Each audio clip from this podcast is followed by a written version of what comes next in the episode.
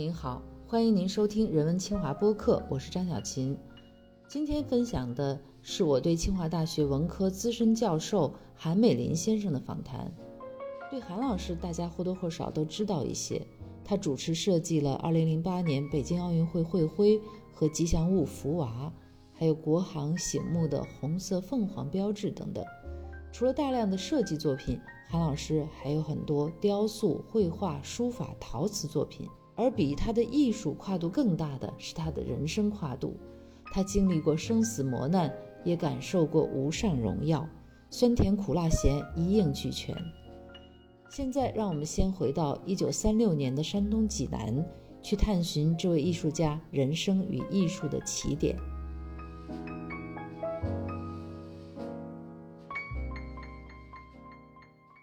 老师，非常感谢您接受我们采访哈。这前些天呢，我们也看了很多您的一些书啊，还有关于您的书有很多采访。在我的这个呃脑海当中呢，他的这个八十六年的人生啊，已经有了朦朦胧胧的一个长卷。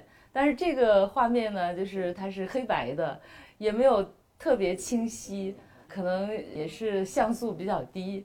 所以呢，就是我们希望能够通过我们今天这个聊天呢。能让这个画面，这个模糊的画面变得清晰一些，黑白的变成彩色的，像素也能够很高的哈。在我脑海当中的第一个画面呢，是黄钦巷里边那个五岁的孩子已经开始练书法了。那您的脑海当中会不会比这个画面还会更早一点？更早一点，那就是我爸爸去世的时候。您都已经记事了吗？您那时候才两岁。有有点朦朦胧胧的。我记着我在爸爸在病床前面说。爸爸，你摸摸我的大头，啊，这个大人哭，我们孩子也不知道。就从那个时候，我我母亲和我奶奶两个寡妇，拉着我们三个兄弟，嗯，没有再嫁。听上去这样一个家庭，好像是一个处境不是特别好的，嗯，但是没有耽误您的教育哈。我母亲是是济南四大家族之一，呃，我母亲也没想到。我爸爸去世这么早，我爸爸二十八岁就去世了，嗯，但是他他懂得，他知道要不教育我们很成人，他一辈子没没有在家，嗯，呃，五岁我们是山东孔子家乡，呃，五岁就写字去。这个私塾老师很厉害，嗯，是拿着藤子杆儿，呃，要不就跪在那儿打板子，所以到里面，那个不规矩的孩子也恐怕在那种严。严肃的，大家都在那读读书的那种环境下，也就安定下来。嗯，所以说写字儿，我说也可能影响了我一生。开始练的是颜体，后来就后就欧体，欧体、流体让我们写了写。后来那个老师说这个孩子不适合，适合，我我看他这个性格适合适合颜体，所以就在颜体上下了功夫。那您的性格和这个颜体的这个特点里边那些共同的东西是什么？你比如说，约到呃几月几日干什么，别人可能都忘了，我想着，这就是我的性格。嗯啊，我我再忙，我这不这每天给我太现在给我太太每天画一张小漫画。哦，我坚持就给她画，就这样就能坚持到底。这个性格决定了我，我。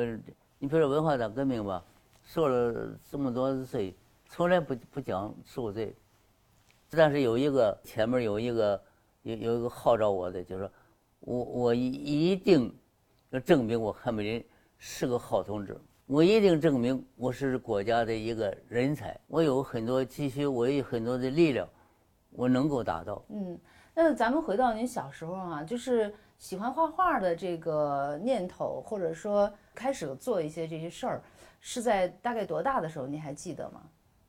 在那个石子路上，经挨经常挨揍，知道吧？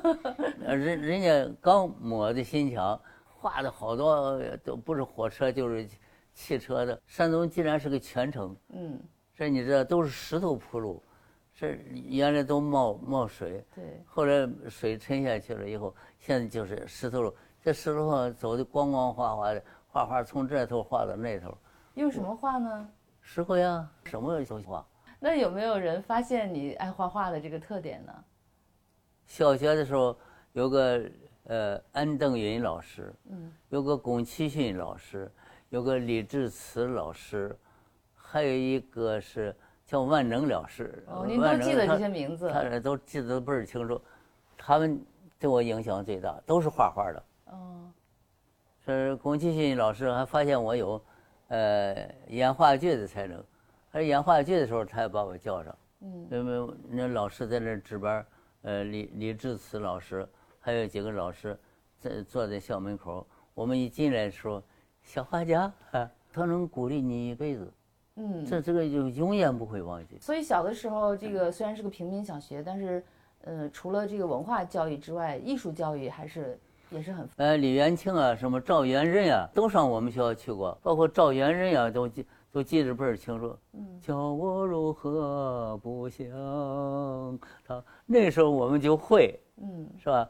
那时候听那些音乐，我们小学听音乐，到了大学里面听音乐会，我们就放，这大家都听。哎，我怎么都会啊？贝多芬的也好，舒伯特也好都会。小学的时候，这些老师给您打了一个很好的基础哈。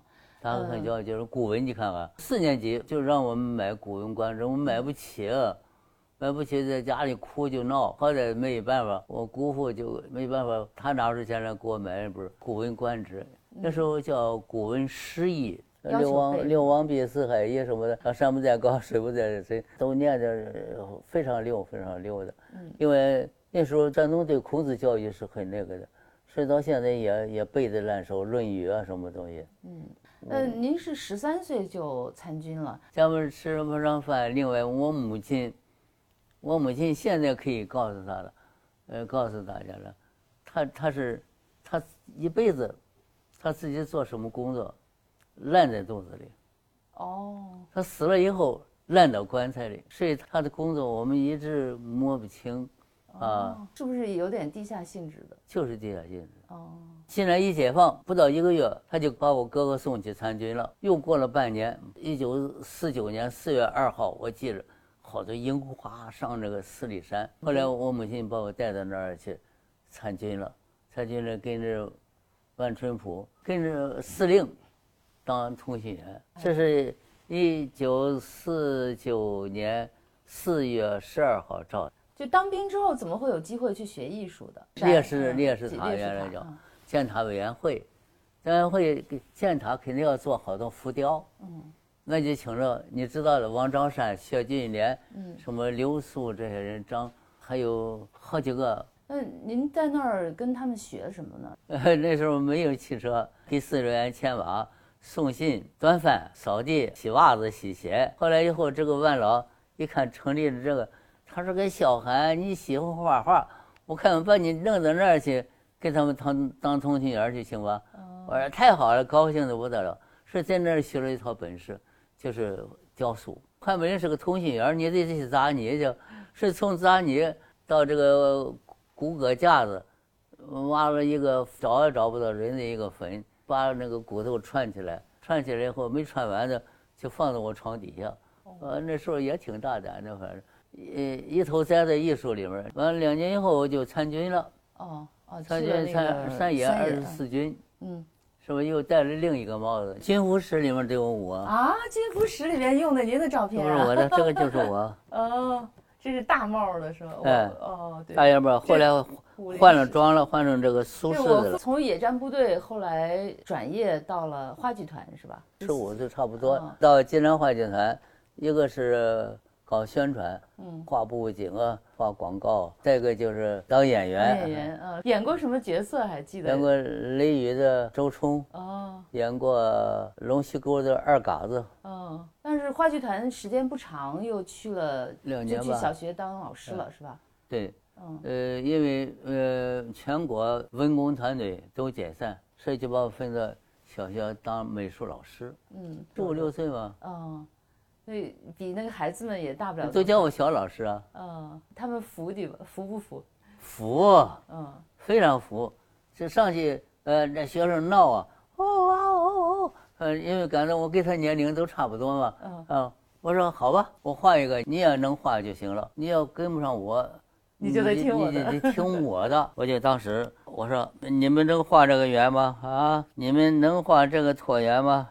我就能画。我说我就画酒瓶子都一下子就不说了，挺喜欢这个肖老师的，因为我是个孩子头嘛。当时您还很快就出了教材是吧？这个不是我出的，是出版社找我来了，说让我一定这出这个教材。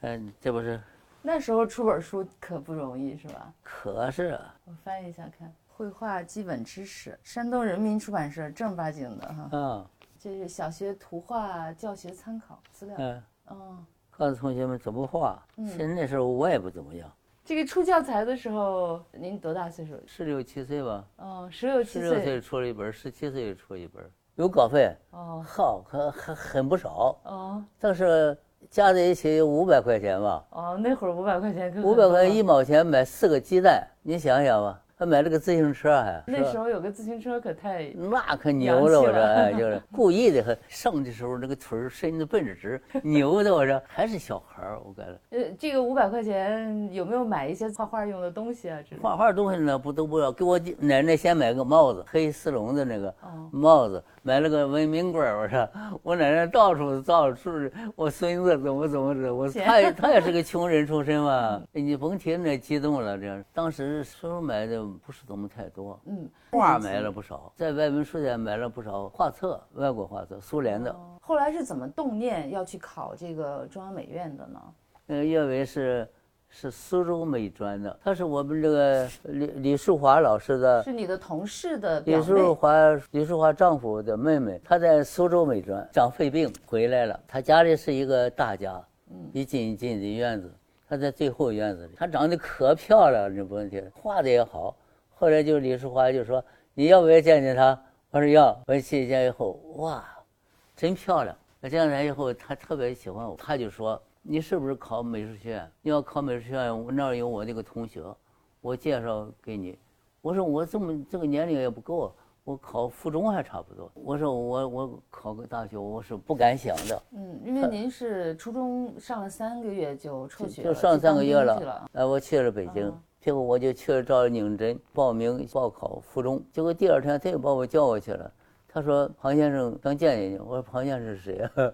不知道。”结果是庞新琴。他说：“我看你这个成绩啊，可以考大学。”我说：“那不行，我说，我说我初中才上了三个月。”他说：“你工作可不是三年的问题，是吧？你要考同等学历的话，是完全可以的。”他说：“你你年龄在这儿了，你假如要是要考不上，明年再来考嘛。”他说：“试试吧。”就这样子，我考的美术学院。我用了二十一天的时间，在北京这个天门那个大钟照相馆吧，乐生斋对过那个照相馆，在那里门洞子下面，和一个考音乐学院的一个两个考生，我们两个在那里复习功课，晚上住在哪儿呢？就住在门洞子里，哦，没有多少钱，住旅馆咱们也住不起，就在门门洞子复习功课，复习了二十一天，把高中功课全背过了，脑子记忆力好，哎，这个就这么考上了。考上考了还第八名，我拿着通知书，高兴的去，夜里把电灯拉开，是不是真的？又在躺下，嗯，拉开又看是不是真的，都不相信考上了。后来又回到城里以后，第一个就给岳伟去报信儿的，可是他已经死了，肺病治不了。所以这个机缘真是特别的神奇哈。呃，咱们跟辅导我一样，是吧？辅导完了，他是完成任务了，他走嗯，然。后人就走了，真的太像一个天使了。就从岳微到宁真到庞勋琴，嗯三个人接力是啊，把您送到了这个是啊中央美院哈，而且都是一些有头有脑的人物啊，都是对我影响所。以没有那么偶然的事情是吧？就是没有。呃虽然说呢，就是其实大家就经常想到说韩美林的这个艺术是受民间艺术影响啊，受远古艺术影响啊。其实您在中央工艺美院，就我看您的那跟冯骥才聊的时候讲到过，说您的这个形体啊，还有这些基本功啊，呃，有跟这个俄罗斯画家学了一个很扎实的基础哈、这是在什么阶段完成的？那是一年级，是啊。现在来来看，这个画人体画什么东西，都早就过了关了。二年级了，我们到了美术学院了，周领钊还想着我们，把我和李琦叫去设计天安门游行队伍，哦，设计游行队伍的意思是什么？这不是都把它画出来，哦，哪一队哪一队。呃什么，三年级就人人大会堂了，哦，也是跟着周老师他们。嗯，设计的人民大会堂的什么部分呢？就里边这个灯具，呃，里面的窗帘儿，那这这个迎宾馆接待的那些沙发什么，都是我们设计。在进中央美院之前，一直是一个爱好者的这样的一个嗯身份，在学画画。到了中央工艺美院之后，是不是已经有了一个就将来我刚才要成为专业画家啊？是天我的天职，嗯，这上帝已经决定我恐怕这个路不会改变了，就走绘画的道路，学美术。那这个时候的学习和之前那种跟着张三学一点儿，李四学一点儿，是不是会有那那不是被动的，嗯，是绝对是主动的，像是一个海绵一样，什么都敢吸，什么都都探索。其实您还留校当过一段时间助教是吧？当助教，当班主任，嗯。秦荣这个班班主任，嗯。他们前几个月还都来了，我们这些学生都是老头儿老太太了，嗯，我们还聚会了一次。后来就把您派到安徽去筹建美术学院是吧？嗯嗯，从那以后，这个人生开始产生了很多的，他说派到他安徽组建了美术学院，三年就回学校，不但没回学校，结果没想到这帮子打手过着加水再加罪，我就安徽待了二十二年才回来。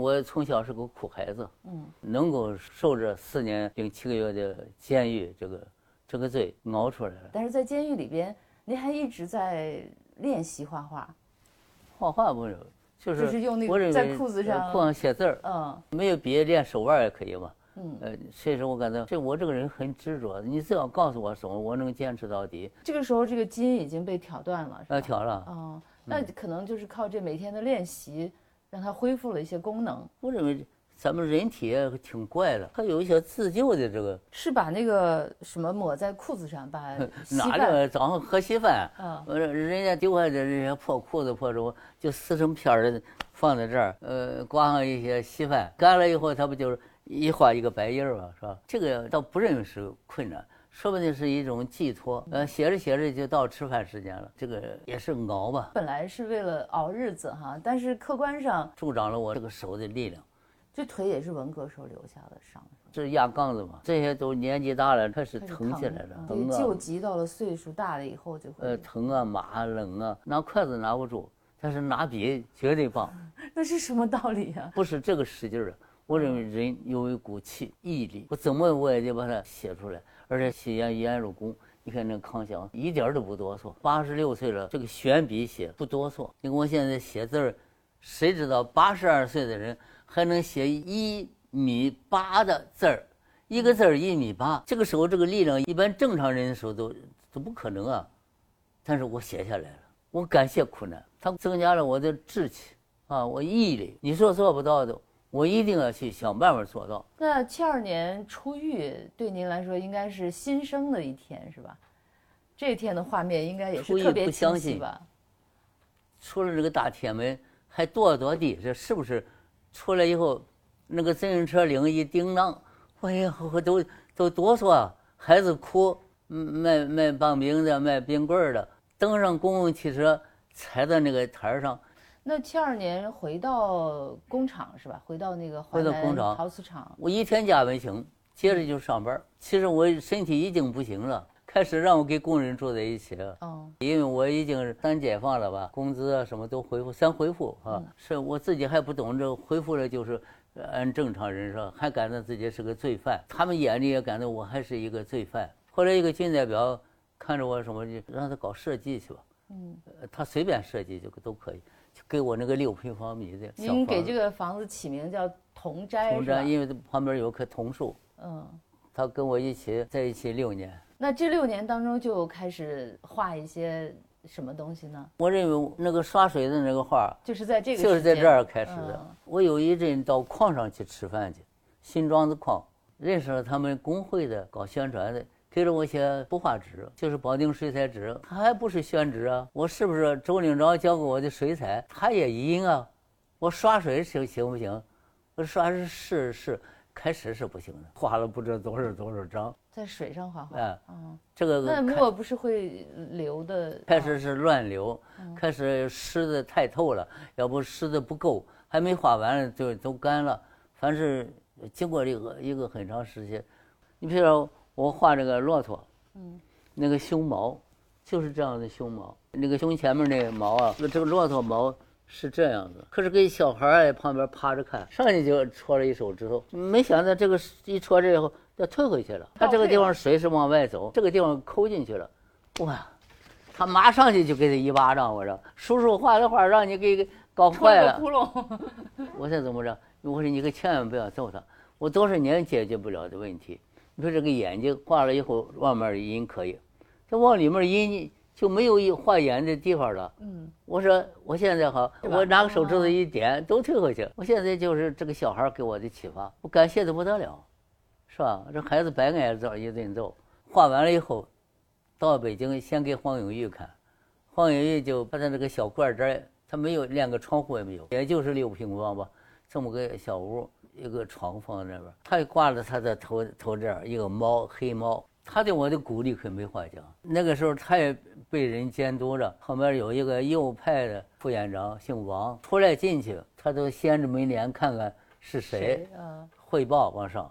那这个时候你们俩还能交流话呢？不光是我呀，白话白话诗人白话，呃，李准，嗯，呃，李准你是知道的。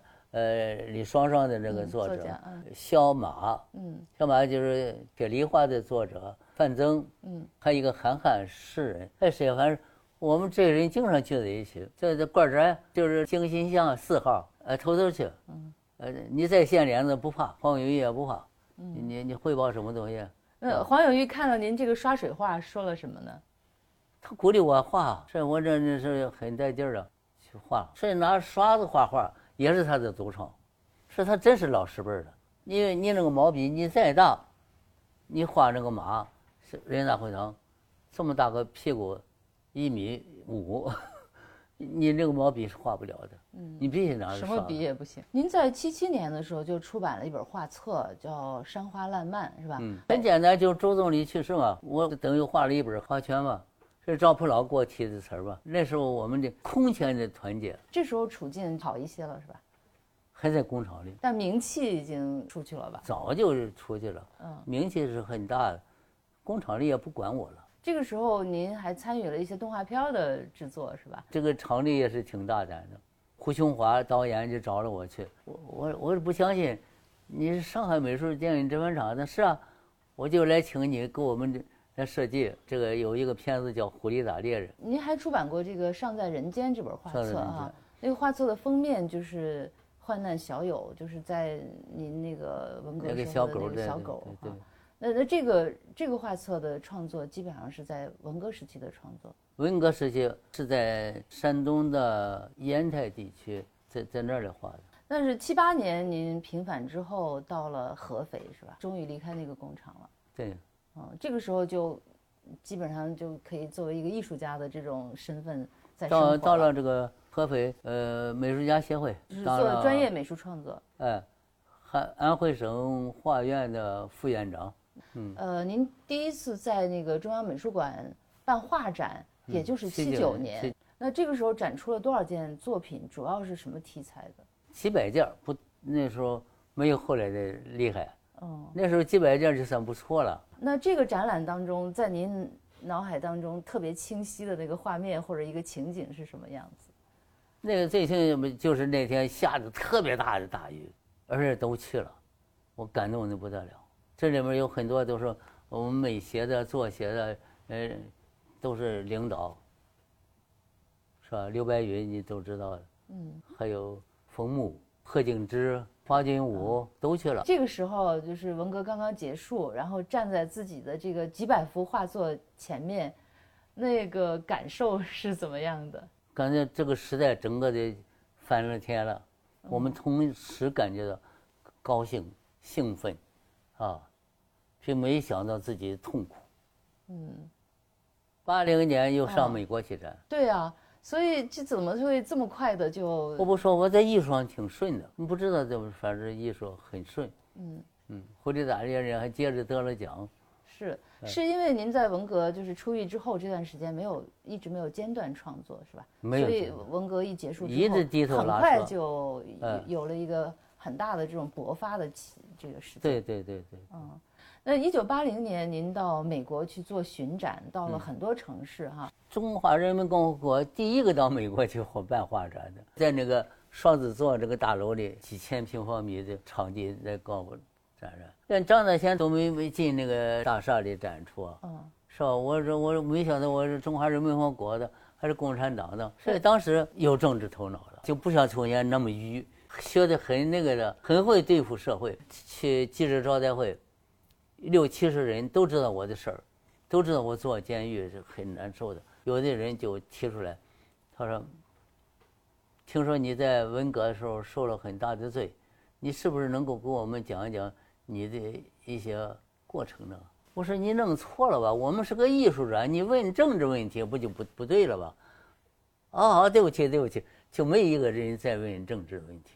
那为什么改革开放之后啊，您是第一个到美国去做巡展的画家？那么在香港也展出过，嗯，香港人有一个美国人叫亚班姆斯，他看中了我们这个 文联是不让我走的，但是呢，一个一个国际一个国际。展这个问题，刚跟美国建交不久，这这是个挺好的。你看那个第一届美国驻中国人民大使伍德科克，嗯，我们是很好的好朋友，他第一个任中国大使，他就把我弄到美国去，当时画给大家看。嗯啊，所以这个亚伯穆斯呢，一定好好的组织个展览会，让汉美林这个画来，呃因为它不像水彩画，它又像水彩画，是吧？它又像国画，所以这个很有点特点。这那这个时候展出的主要是什么类型的、什么题材的画呢？主要是动物画。哦，我那时候不敢画人，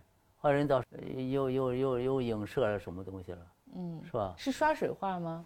啊，刷水的，哦，嗯，这个刷水画除了它就是解决了一定的时候那个嗯这个物质条件的困难之外，嗯在画法上面对您有哎些什么？它它出了一个新品种，嗯是吧？因为它又是水彩画，又有点像国画。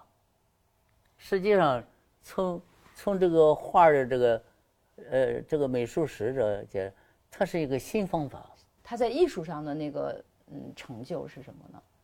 在艺术上就就出现个性啊，因为艺术家强调个性，强调独立性，强调民族性，我这个这三个都具备。嗯，咱能不能找一个画册上面特别典型的那个刷水画来，来来讲一讲？这是什么时候画的？这个刷水画是今年画的，那这是用什么纸画的呢？这是水彩纸。嗯，就是说有了宣纸，也是可以，这个刷水画也有它不可替代的地方。它替代不了。嗯，它不可替代的地方是什么呢？它这个刷水画，你你那笔不怎么样，可以刷掉。哦，它就在水里嘛，嗯这宣纸嘛，一笔下去你擦也擦不掉了。这个画叫什么名字呢？我们画十二生肖，其中这个老大，您画的老鼠就一点儿都不可憎、是啊，就是我们 厨是很厨可爱房里厨房里出现老鼠，舍不得打它，我说，呃，因为把它画的太可爱了。是，就是老鼠嘛，一般大家都是比较厌恶的东西。嗯是的，是的。但是您把这个东西也画这么可爱，就没法厌恶它了。我认为艺术家不要老皱着个眉头，像是欠他的一样，他想担负着世界什么重要责任，别来那一套装腔作势。艺术家就应该用爱，用大爱来爱这个世界，嗯，爱我们的社会，爱我们的孩子，爱动物，爱植物，爱一切。也爱老鼠。呃，因为老鼠你可以可以从它里面吸取一些精神啊，它总有有优点就有缺点。我认为任何事物有正就有反，是不是啊？它有破坏的一面，但是它有有智慧的那方面。这个老虎老鼠生存那个迷宫是吧？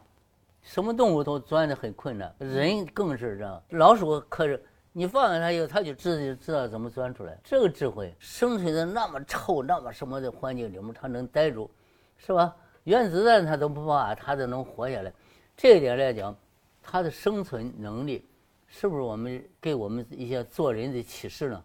嗯，我认为是是可以的。就是比如说您那个呃速速写本儿里边那个构思本儿里边，可能会画很多的呃老鼠的各种形象，但是不可能见过这个样子的老鼠，所以这个肯定是一个你搞艺术？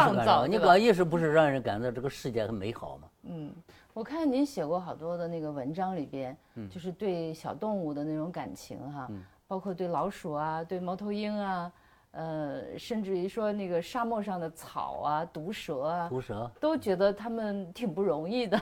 艺术家应该给这个地球生存的这些朋友们，应该给他们应该有同感。你觉得你人不容易，你不要埋怨，他们可能活得更不容易，嗯，是不是？就是在您画的这个画里边，就有对他们的一种悲悯的情绪在里边。所以说我感觉大家惹谁都不要惹地球，因为这咱们咱们人啊适可而止吧。我感到艺术家里面还应该孕育着里面一一些教育的，通过美术教育大家要有爱心，要善待一切。就是您的这个性格里边呢，就是对这个弱者这种怜悯啊、悲悯的这种心，嗯，但同时好像也有嫉恶如仇的那个那一面，是吧？啊，也，同时也有嫉恶如仇的那一面，是吧？绝对，那是不客气的。您这个有一个艺术大篷车哈，经常到那个基层去，到民间去，这个是从什么时候开始的？从七六年、七六年就开始了七。七年这个时候，哎，哦，就下去了。是到什么地方去呢？第一站是烟台，先到的是工艺美术研究所，那个书记叫姓冯，冯书记，他接待我们，先学些挑花什么东西的，这个烟台的一些工艺在那里。后来又往前走，走到潍坊，走到黄县，走到那个叶县，嗯，叶县学了一些草编，到潍坊又学了好多漆器啊什么东西的民间玩具啊，又到了淄博学的陶瓷，嗯，完了以后在济南，呃，然后又南下了，反正那是第一次，记得很清楚。后来每年都下去，我们最长的一次是河北、山西、陕西、河南、山东、江西，反正那一串儿有两万多公里。那第一次的这个是一个什么样的嗯启发，或者一个什么样的冲动，让您开始做这件事儿的呢？那个时候啊，咱们不客气，文化大革命以后，我们没有什么设计人才，哦，都很各个单位都需要有设计的这人才，所以那个时候我到那儿以后，呃，一边向人家学习，一边帮他们设计。嗯，我们到了叶县的时候，后面的汽车有十几辆跟着我们。后来那个县长说：“我受不了了，我管不起你们的饭。”我说：“因为因为各个工厂都想学点什么东西，知道吧？我这可以可以看出来，那时候那个这个求这就就是这这个这个求知识的设计的饥嗯饥饥渴渴感是那次我我感觉你不能光说你自己怎么怎么着，那是一种互相激励的这么一种互相推动的这样一个力量，嗯，是吧？推动了他们，也推动了我嘛。我学了不少东西嘛，是不是？我感觉下乡没什么坏处。这本里面有一些小老虎什么的。嗯，哎，刚好。这民间的看了吧？看这民间的，嗯，就是您一直说自己是这个陕北老奶奶的传人哈、您是山东人啊，这个怎么认上陕北老奶奶作为呃，到陕北比较多一些，嗯？呃，到山东当然更多了，就这张画呢，是您在二零一五年画的，然后我看到那个题记上呢，是三十年碰到您回忆三十年以前，呃，这个经见贺兰山的那个岩画的时候的一种，呃是啊，当时对您的一种很震惊的那种感觉，很真实是吧？啊，哎呀，我说我找到我的路了，嗯，又是中国的，又是传统，又是概括的，这岩画怎么概括，这一点我就是多简呢。我我们走走遍全国，也看到岩画。到了贺兰山是张先亮请我去，他说到银川来吧，这贺兰山什么的，这个来看看这儿的岩画。我到那儿以后，我看人那个地方有水有水有山，而山非常雄伟，我一下子对银川就改了观了。我我天哪，真真棒！我说这岩画，我走了好多地方，我不我不是光去这贺兰山，一直走到内蒙古那个地方，有一个叫盖山林的老师，他在那研究那个那个那个鄂尔多斯那个岩画。后来以后我到了广西，又发现呃，因为就没注意，就不注就就忽略它，一注意上以后，什么的眼里都成了岩画。后来到了到了韩国也看的岩画，非洲也有岩画，这是这是另一个文化圈儿。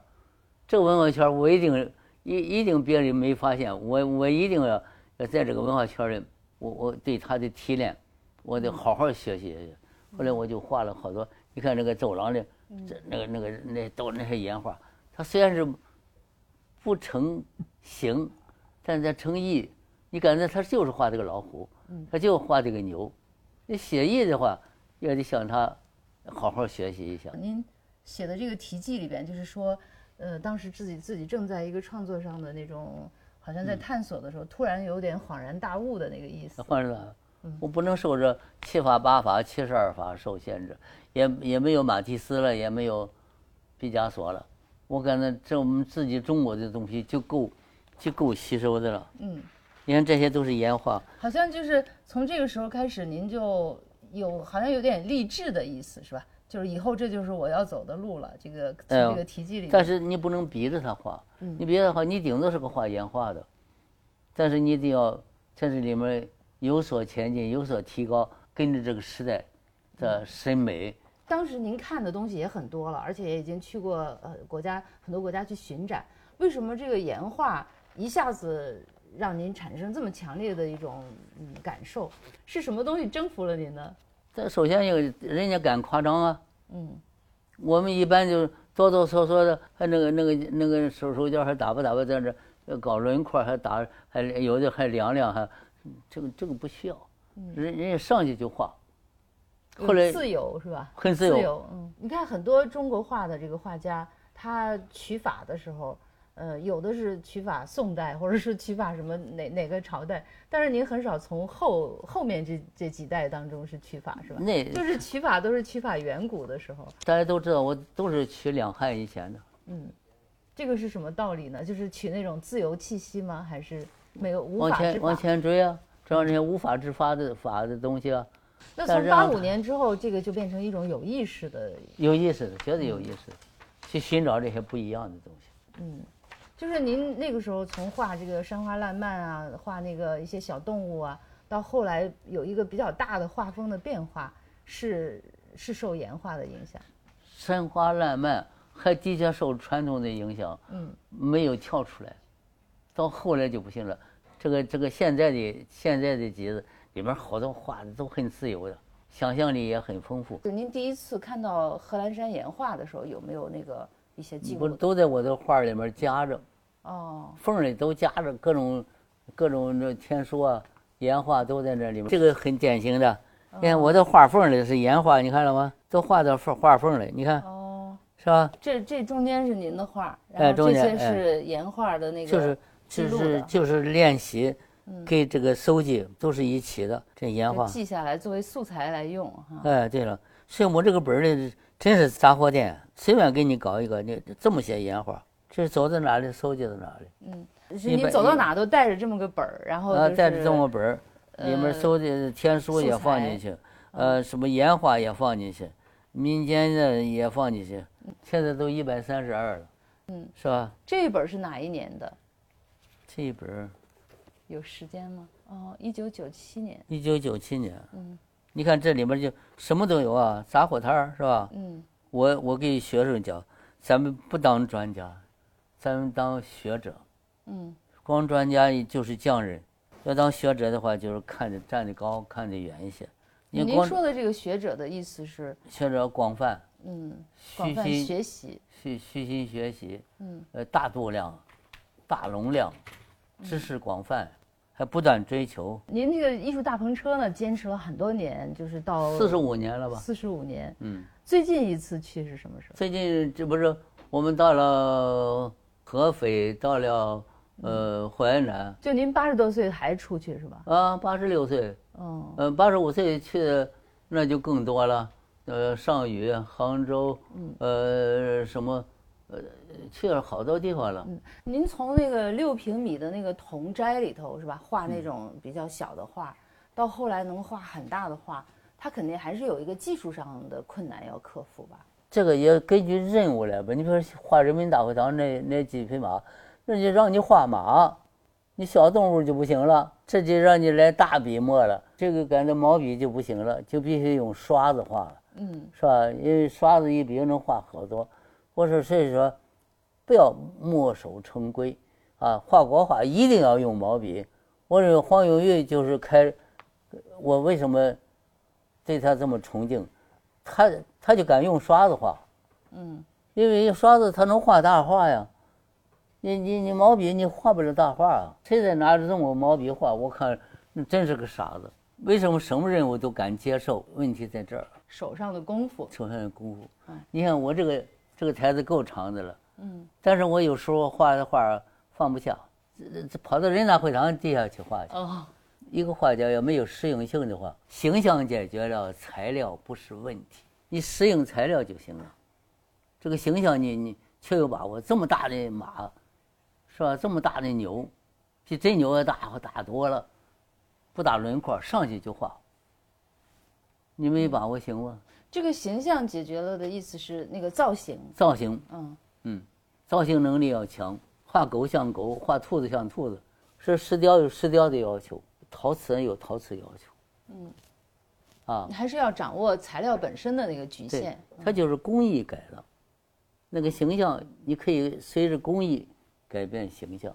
那您能够在跨很多的这个艺术领域，这个原因还是因为形象解决了。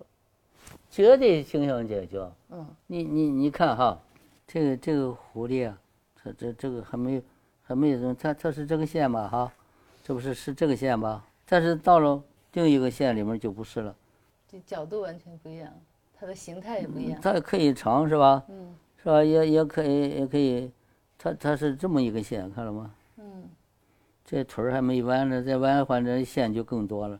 但是这个呢，就就一个线，这个条件可以适合于冲胶，这个就不这个就不行。这个可以做一个刻瓷盘。呃刻瓷盘子也挺好的，是吧？那这个形象要解决还难度挺大的，这是一个侧面完全不一样嗯，长的形象，嗯，完那个是全不一样正面的是吧？一个三角头，一个身子，再概括的话，这不就是这么一个关系吗？就是更简了，这个是一个极简的这种状，这个有点像岩画了哈，啊，对，岩画的画法了，就极简的这种线条。但是这个形象问题解决也是一个特别难的一个过程了。但是你刚才你看的那些画里面呃有字儿，有有有有颜画的，那你说那一页得多少个吧？你看这得多少个？这都是解决形象的过程。密密麻麻的，都是密密麻麻的。那这个过程可不是一个过瘾的过程哈，这是一个苦练的过程。艰苦奋斗的过程。嗯，然后只有有了这样一个艰苦奋斗的过程，才有那个，呃，这个挥洒的那个过程。那这个从小到大，这个没有什么障碍吗？从小到大，这个李可染不是说什么？可贵者胆，你有没有胆量？你要有胆量的话，你就能画那么大。你没有那么胆量，你也没有思想准备，所以你就哆嗦。为什么哆嗦？有的画家拿着那炭条蹭蹭，呃，拿个小手绢还打吧打吧，根本不需要。你看黄永玉也是，我说他为什么受影响？上去就一笔，啊，第二笔、第三笔、第四笔你都猜不出来他是在哪个地方下笔，他脑袋瓜里已经想好了，想好了，嗯，哎，他知道这个题子在哪个地方。要不你不知道，你好，那头画这么大，这身子画这么小，说这人大会堂让我看出毛病来了，有几个马画的就就赶快就要改改，就是他他是等于这么大这个画，你你是这样画，你你你看不太清楚啊，你画只是是小局部啊，嗯，你画不了一下子画这么大画，所以我感觉就是这个的胆量是主要的。您这个呃有这个胆儿，是因为有这个底儿，是吧？那有这个底儿呢，就是这个多少年积累的这个艺术功力，是不是？那不是，嗯，那不是金字塔吗？上面就一块石头，下面可不是多少。你一个石头你悬那么高，不可能的，你必须有这个基础。那这个底儿是都是怎么一点儿一点儿的给它积累起来的？这不是画裤子吗？画裤子，您是每天都不停的做练习？绝对不停。而且我我这不不画画也得写字儿，嗯，就是这一直到您八十六岁，这个每一天都都写字儿，这不是昨昨天才写的吗？地下都有。但是这个我看您的那些大画哈，就是那种特别大的画，就一笔下去的时候，那里边恐怕还有气是吧？这个要气运贯气啊通的这个东西，这天天去，连大夫都说了，你这什么这这个气太足了，嗯，童子功。就是我我看您跟那个彭基才呃在那个口述史里边讲到，就是呃他就问您嘛，说这个画奔马的时候是对这个奔马的一种激情的想象吗？那您在回答的时候说，除了这个还不够，呃，里边还有就是心里边那些各种的，包括一些人渣呀、什么那哎种恶心的事情、也都进来了。进来以后都是一种力量，是我感到是一笔财富。假如没这个力量的话，这还真是画不下这一笔来。就说您说这个，你以为我只有把那些人渣画出来才是真实的反映生活吗？不是，那样就不是艺术了。对，那它这个转化是怎么转化的呢？是什么东西进来了，什么东西没有进来？情绪在里面已经垫底儿了，不用再去专门去想这些东西了。这个情绪实际上已经形成这一个铁疙瘩，这个铁疙瘩就有力量能把这个这这一米七的一个屁股能画下来，哈，就这样哇，这都叫，这不是那个疯子派，装疯卖傻，这个鬼哟咦，没有这个事儿，这这是自然而然，这这股气太大了。嗯您说的这铁疙瘩里边都有什么呢？这个酸甜苦辣，很简单。所以说，我说告诉年轻人，你们必须做好准备，你的前面不一定善待你，这一生是要有酸甜苦辣的，嗯，是吧？要不你成不了才。嗯，您同时也说就是绝不言苦哈，嗯，呃，但是这个铁疙瘩又在那个地方，所以它在您的画里边呈现出来的时候，嗯，不是那个形象本身，而是它变成了一种嗯气韵，是吧？不是变成了幽默，幽默就站得高看得远了。就是我感觉您说的那个铁疙瘩，也有可能给跟您这个持续不断的创造力是不是也有关系？积累啊，画家也是个积累的职业啊，像老船长，嗯，老编辑，这他这属于他是属于积累这个职业，他不是一下子就成天才，嗯，这个积累里边肯定是有艺术的积累，还有这个比较经验广博的知识的积累，另外还有人生经历的积累。你你你有没有是综合能力这个各方面的因素？就我们看这些积累的这个过程，这都在后台的。再别说画的呃那些东西就更多了，嗯这只是构思本啊。嗯，你说大鹏那个一下子就八十张，那天我给咱们博士生讲课，两个半小时画了二百五十个猫头鹰，没有重样的。我看到了有一些形象，但是更多的形象肯定是在你脑袋里边幻化出来。首先有个理解力，嗯，还有个创造力，天赋我感觉也有一定的成分，嗯，努力就有更大的一个成分了，嗯，看你是不是虚心学习人家的东西，嗯比如说，我看您的那个猫头鹰的那个画哈，有成百上千的猫头鹰的画，它的那个可爱的那个样子，肯定不是因为世界上真的存在那样的猫头鹰，是把一些人的情态融合在里边了。我把它当成孩子，嗯包括天书，又把它当成祖宗，又得把它当成孩子，因为当时的时候刻的时候都是都是有原始人的时候，他也不讲是这个鬼劲那个，肯定有点蒙味儿，这点你不应该想他学吗？那点蒙味儿特别好玩儿。本期播客内容到这里就结束了，感谢您的收听。